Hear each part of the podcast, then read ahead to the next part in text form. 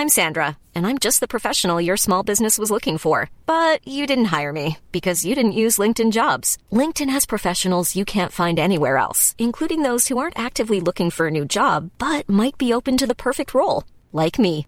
In a given month, over 70% of LinkedIn users don't visit other leading job sites. So if you're not looking on LinkedIn, you'll miss out on great candidates like Sandra. Start hiring professionals like a professional. Post your free job on linkedin.com/people today. Você conhece a parábola do pai pródigo? Terceira parte, comentário de Mari Persona. Infelizmente, faltava aqui um outro irmão para esse perdido que foi embora. Era o papel do irmão mais velho ir buscá-lo. Faltava esse irmão mais velho para ir buscá-lo. Porque o mais velho era tão ruim quanto ele e era tão perdido quanto ele. Nós temos dois perdidos aqui. O primeiro foi salvo. O segundo, nós não sabemos. Até onde termina a parábola, a história, ele não foi. Apesar de ser muito, muito, muito fiel, muito obediente, ele não foi. Ele foi, ele, ele perdeu-se por causa das suas boas obras. Um perdeu-se por causa das suas más obras, o outro perdeu-se por causa das suas boas obras. Os dois foram igualmente perdidos. Falta um filho aí. Falta um filho que infelizmente ele não tinha, mas Deus tem. Deus enviou um dia o seu filho ao mundo. Deus que é um Deus, que é um pai pródigo, porque ele pegou o que tinha de mais precioso, que era o seu próprio filho, e vamos dizer assim, entre aspas, desperdiçou com pecadores perdidos, com inimigos de Deus. Deus enviou o seu filho ao mundo, Jesus, para morrer por pessoas boas, porque ele falaria, poderia falar assim, bom, pelo menos ele pegou o que tinha de mais precioso, mas estava investindo em pessoas que vão dar um certo retorno. Não, pecadores. Porque a palavra de Deus diz em Romanos: todos pecaram e destituídos estão da, da glória de Deus. Todos estão separados da glória de Deus. Todos estão avessos a Deus. Todos são inimigos de Deus por natureza. Nós nascemos inimigos de Deus. Às vezes as pessoas me escrevem perguntando: ah, por que, que Deus deixa acontecer isso, deixa acontecer aquilo, tantos crimes, tantos roubos, tantos inocentes morrendo? Porque Deus criou um mundo e criou o homem e deu tudo para esse homem. E o homem falou para Deus: Não te quero. Eu quero seguir o meu próprio nariz. Eu quero fazer a minha própria vontade. Ele foi na conversa de Satanás. E Satanás disse para ele assim, para Eva: Vocês serão como Deus. E isso brilhou os olhos de Eva. Puxa, ser, ser como Deus, não precisa mais dar satisfação para ninguém, está ótimo. Ótimo negócio. E aí entrou pecado no mundo. E hoje todas as pessoas que nascem nesse mundo são pecadoras, não porque praticam algum ato mal, mas porque já nascem com esse DNA estragado. Somos pecadores porque temos no nosso DNA o pecado, na nossa natureza humana o pecado. E quando alguém acusa Deus de, de largar o mundo aí, deixar acontecer guerra, deixar acontecer isso, Deus poderia falar assim, mas vocês quiseram assim. Foi assim que vocês quiseram. E, e para comprovar isso, quando Deus enviou seu Filho ao mundo, Cristo estava no mundo não levando em conta os pecados dos homens, mas em misericórdia aqui, o que fizeram com Jesus? Todos nós sabemos o que fizeram com ele. Que mal ele fez? Nenhum. Curou as pessoas, alimentou as pessoas, pregou para as pessoas e o que fizeram com ele? Pregaram ele numa cruz. Condenaram ele à morte. E quem o condenou? As prostitutas, os ladrões?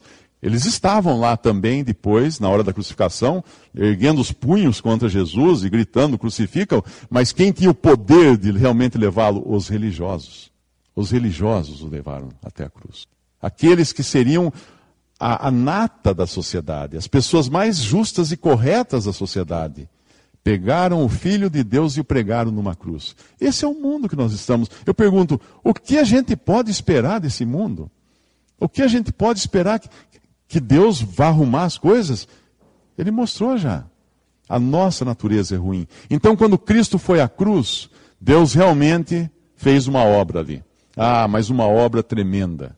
Uma obra que tem vários aspectos. Primeiro, glorificou a Deus com relação ao pecado, porque era como se tivesse uma pendência, uma pendência no, no currículo de Deus. Puxa, Deus criou o mundo, o homem pecou e vai ficar por isso mesmo? Não.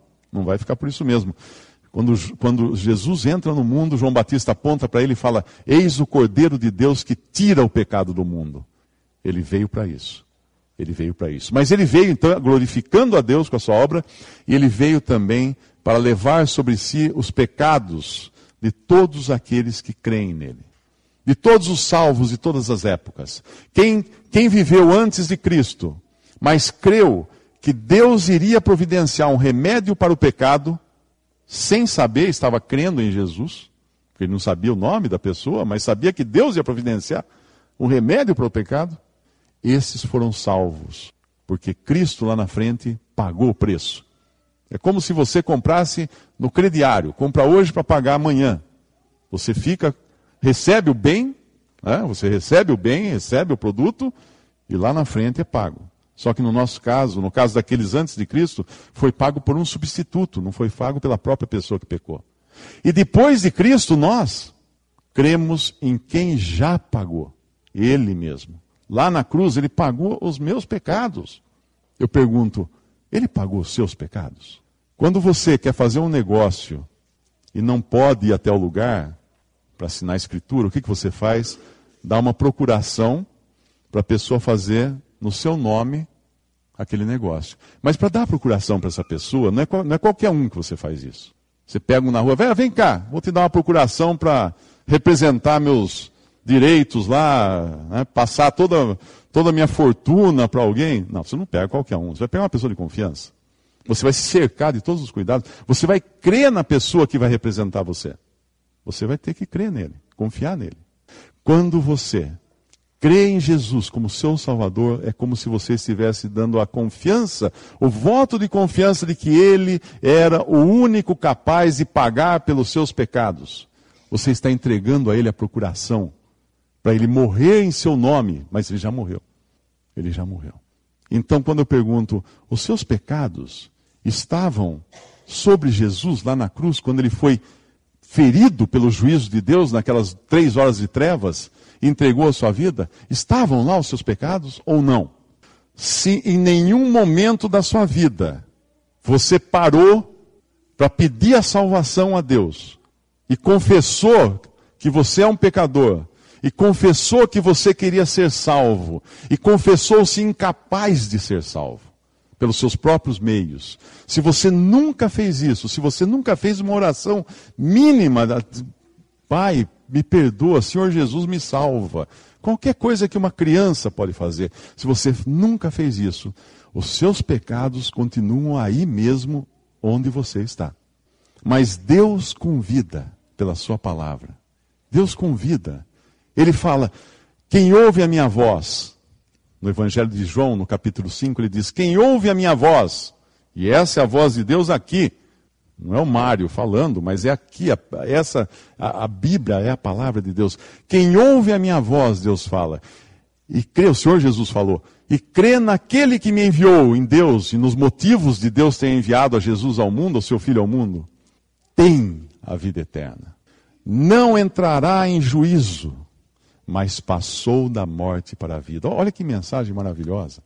Se você crê em Jesus, como seu Salvador, crê no testemunho que Deus deu do seu filho, que ele estava na cruz, morrendo não como tiradentes, não como um Marte, morrendo para substituir o pecador ali.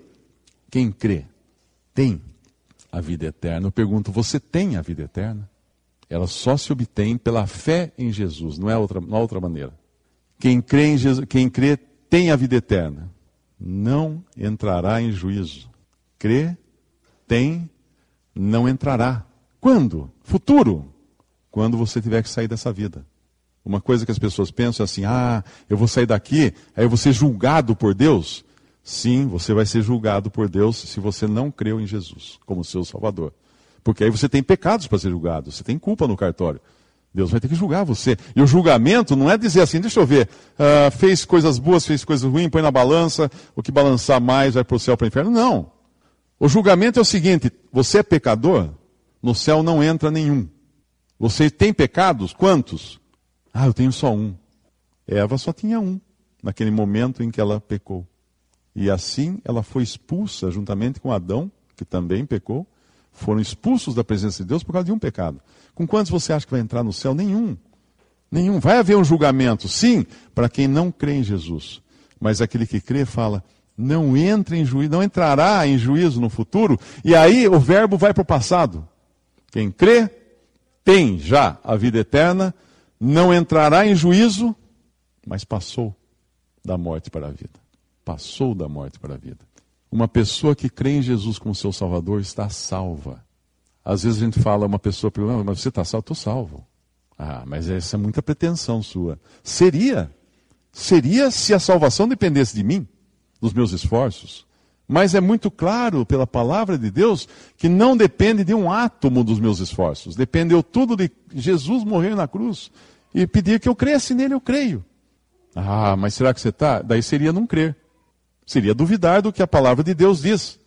E se eu creio na palavra de Deus, a palavra de Deus me assegura que eu tenho a salvação eterna. Que os meus pecados foram todos lançados sobre Jesus na cruz e pagos. Nenhum mais vai aparecer no livro de registro de Deus. E quando eu sair daqui, que pode ser hoje, eu vou entrar na presença de Deus por misericórdia e graça somente, não por méritos. Ninguém é salvo por méritos porque ninguém tem méritos. Então, quer você seja aqui, esse filho pródigo que saiu gastar tudo, foi, caiu na gandaia, quer você seja aqui, esse filho direitinho, que ficou certinho, arrumadinho, obedecendo e se gloriando da sua obediência, pai, eu sempre te obedeci, qualquer um dos dois está perdido. Eu convido você para que creia em Jesus como seu Salvador. Aceite aquele que morreu por você. Receba do Pai, agora esse Pai que quer que sai da casa ao encontro. Receba o beijo dele. Receba o abraço dele. Receba a aliança, o anel, receba a sandália, as vestes limpas, receba tudo que ele dá. Não você, que ele dá. Isso é evangelho. Esse é o evangelho. Eu espero que essa mensagem caia em corações de terra roxa e realmente germine para a salvação e para a salvação eterna. Visite respondi.com.br. Visite também 3minutos.net.